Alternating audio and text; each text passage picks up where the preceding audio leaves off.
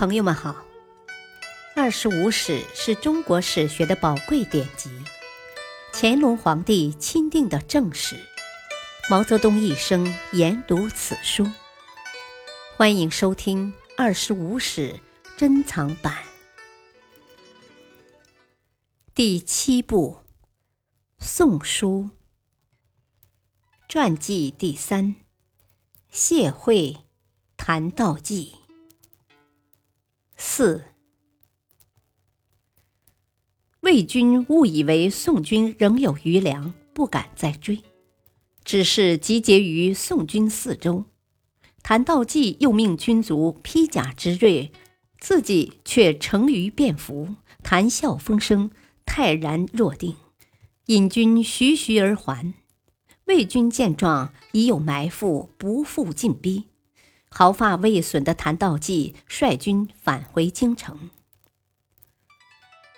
此次北伐，谭道济虽然没有克定河南，但在四面遇敌、军粮已断的危急情况下，镇定自若，全军而返，实属不易。自此之后，魏人淡惧谭道济的威名，不再轻易南犯。文帝加其智勇，进位司空。镇守浔阳，谭道济立功数朝，威名日重，左右心腹都是百战之将。他的几个儿子又多具才气，引起了朝廷的猜忌。当时文帝久病不愈，执掌朝政的彭城王刘义康及领军将领刘湛，担心文帝宴驾后难以钳制谭道济。便向文帝屡进谗言，劝其尽早除掉谭道济，以绝后患。元嘉十三年，谭道济奉诏回京，临行前，他的妻子向氏说：“朕是功名，必遭人忌，古来如此。朝廷今无事相召，恐有大祸呀。”谭道济却说。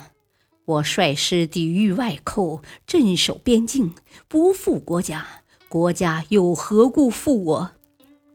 于是坦然入京。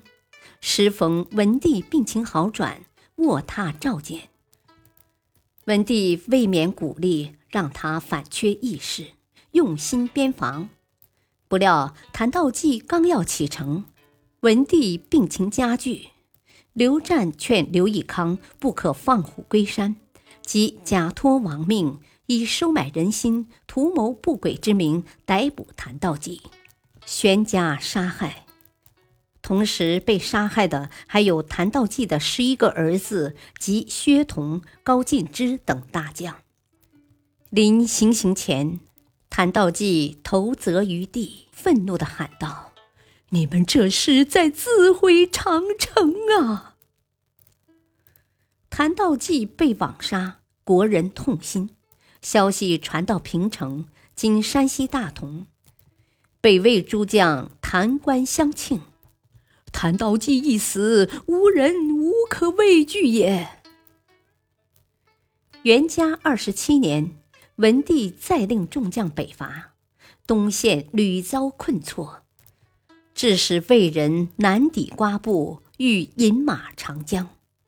面对一江之隔的劲敌，宋文帝长叹一声：“唉，谭道济若在，其使胡马至此。”可此时谭道济已屈死十四年了。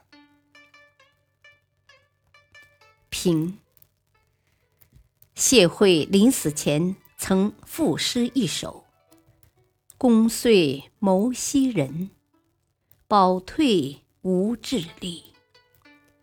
既设太行险，思路信难设。”大意是说，虽然功劳比得上古人，却不能像他们那样急流勇退。只有经历太行之险的人。才会知道这人生道路多难攀援。谢惠与徐献之、傅亮等人确实没有更大野心，其行为皆出于报答先主的一片愚臣。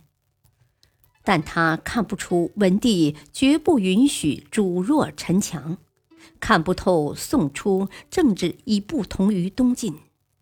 在具体操作上，废婚立明固然无可非议，但擅杀刘义福未免过分，给文帝抓住了把柄。谢惠本想积极干政，让谢氏家族在新朝重振风流。没想到风流未振，反搭上了家族的数条性命。谢惠若如其族叔谢旦那般清醒，结局又当如何呢？谭道济与谢惠、傅亮、徐献之同为顾命大臣，而才略过之。荆州一役灭谢惠而得主恩，更被誉强位。号为长城，于刘宋元嘉时期堪称第一功臣。惜乎未务功高震主之古礼，竟与谢惠同一结局。当其临行视曹，投则御天之际，备之可解谢惠太行路险之叹，而误杀身之机。早于平谢之时，已经胎息。感谢收听，下期播讲传记第四，刘义康、刘少，敬请收听，再会。